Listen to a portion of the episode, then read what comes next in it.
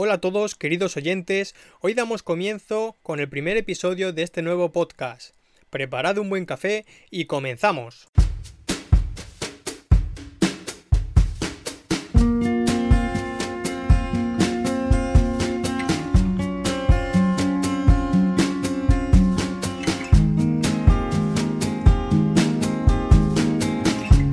Bienvenidos a Café y Música.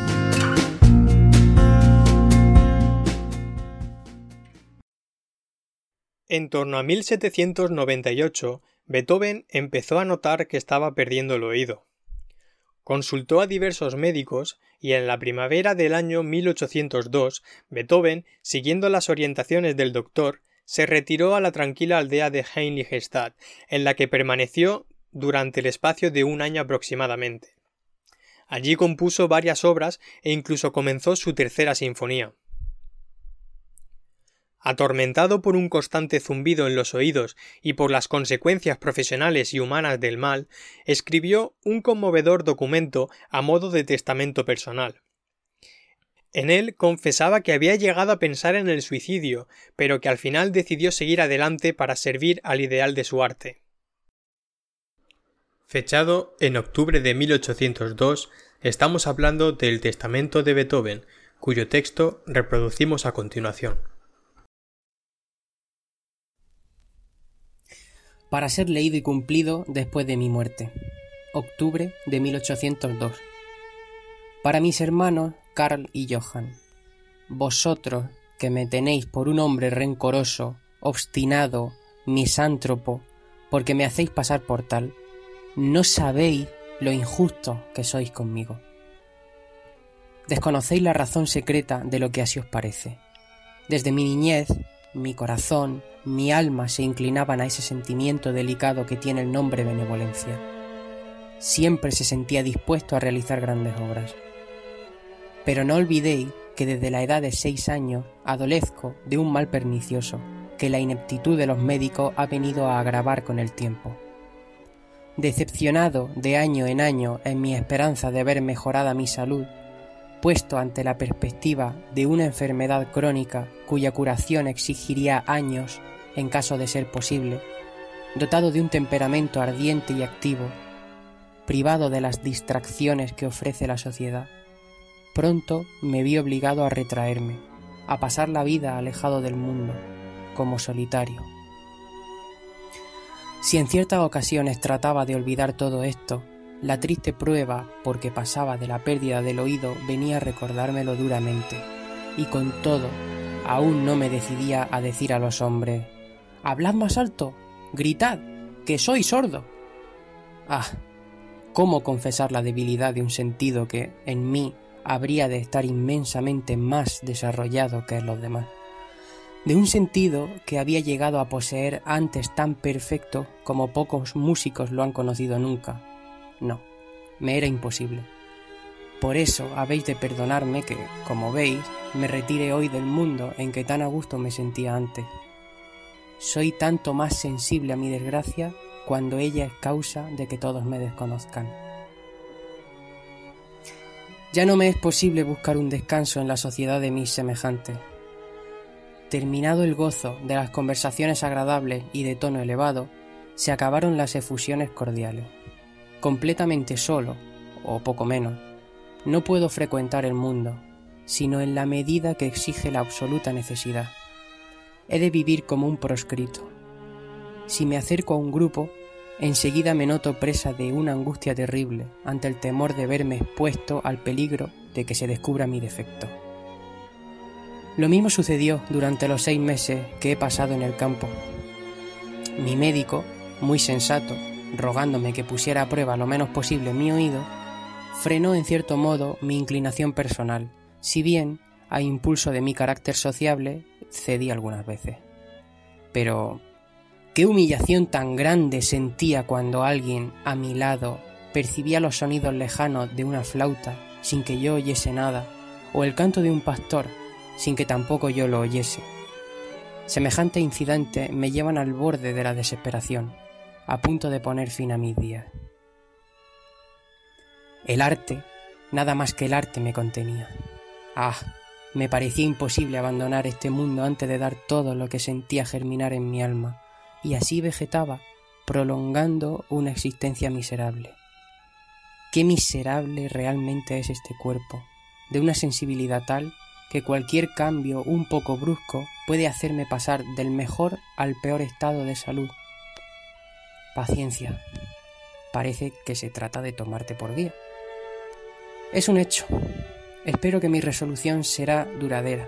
Aguantaré hasta que las parcas inexorables tengan a bien cortar el hilo de mi vida. Tal vez mejore, tal vez empeore. Estoy resignado verme convertido en un filósofo a los 28 años no tiene maldita la gracia.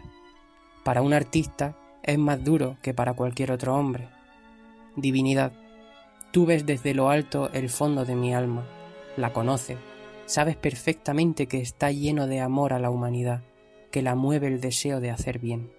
Oh, vosotros que leeréis algún día esto, pensad lo injusto que habéis sido conmigo y que el desgraciado se consuela al hallar a otro desgraciado como él, que, a pesar de todos los obstáculos de la naturaleza, se ha esforzado siempre en lograr un puesto de honor entre los artistas y las personas distinguidas. Vosotros, hermanos, si cuando yo deje de existir vive aún el profesor Schmidt, rogadle, en mi nombre, que describan mi enfermedad y unir su dictamen a estas páginas para que, después de mi muerte, al menos me concedan los hombres su perdón. Y os nombro a los dos herederos de mi pequeña fortuna, si se le puede dar este nombre.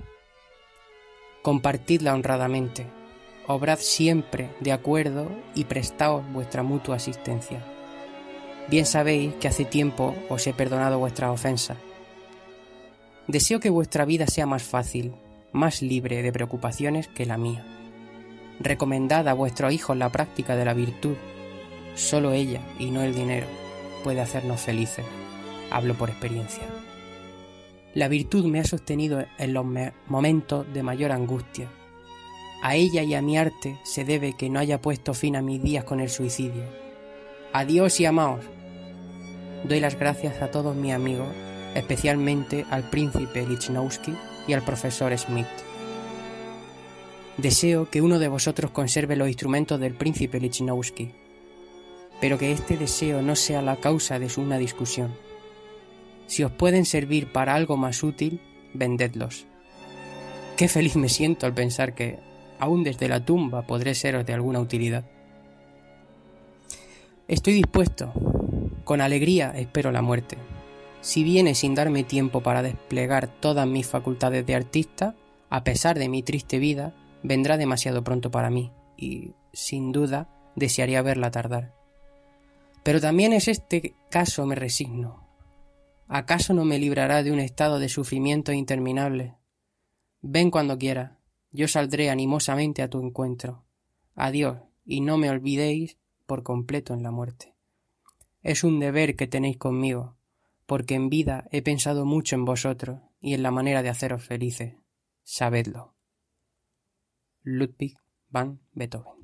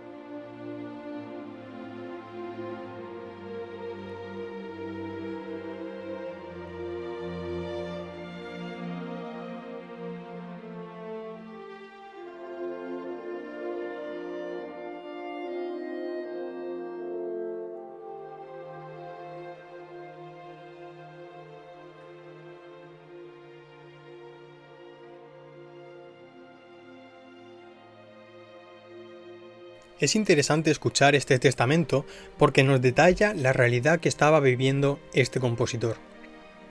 Hay algunos puntos que son interesantes en este texto.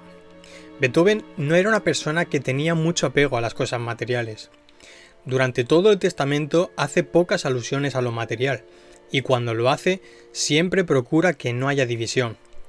Hace referencia a su pequeña fortuna, que la compartan, que honren. Ello nos puede llevar a pensar que lo que quiso hacer Beethoven en este testamento fue dejar al mundo un testimonio del dolor, de la angustia y de la soledad que tuvo que aceptar y soportar en su vida. Si tenemos en cuenta que este documento fue escrito cuando Beethoven contaba con la edad de 32 años, nos debe sorprender las referencias al suicidio. Cito textualmente, Gracias a ella, la virtud, y a mi arte, no acabé mi vida con el suicidio. No da pie a intenciones vagas, más bien era una realidad que él vivía cada día. Y es que Beethoven fundamentaba su desgracia y su angustia en su sordera. Esta era la causa de todos sus tormentos, que según él mismo le dejaban solitario y le condenaron a aislarse de la sociedad y a renunciar al amor. También numerosos estudios acerca de la vida de Beethoven han dicho que este testamento es la confesión más sorprendente de la vida de Beethoven y que podría ser una especie de autojustificación con el mundo para que éste, después de su muerte, se reconciliase con él y eliminase el concepto que de él tenía como de malévolo, obstinado y misántropo vemos cómo Beethoven en varias ocasiones se dirige no a sus hermanos, sino a la humanidad en general. Beethoven, uno de los compositores más importantes de nuestra historia, supo imponerse al dolor, pues uno de los principales lemas de su vida fue Las penas son el camino de las alegrías.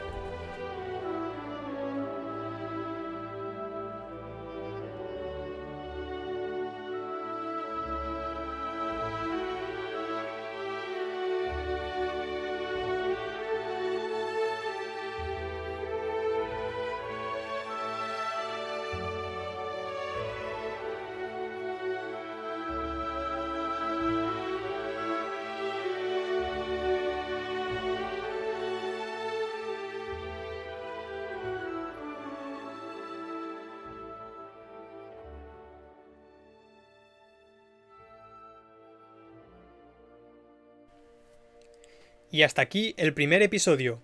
Esperamos que os haya gustado y que hayáis disfrutado del buen aroma del café. Recordad que si tenéis algún tema que os gustaría que tratásemos podéis dejarnos un comentario. Somos Jesús Torres y Darío Pérez y esto es Café y Música. Hasta la próxima.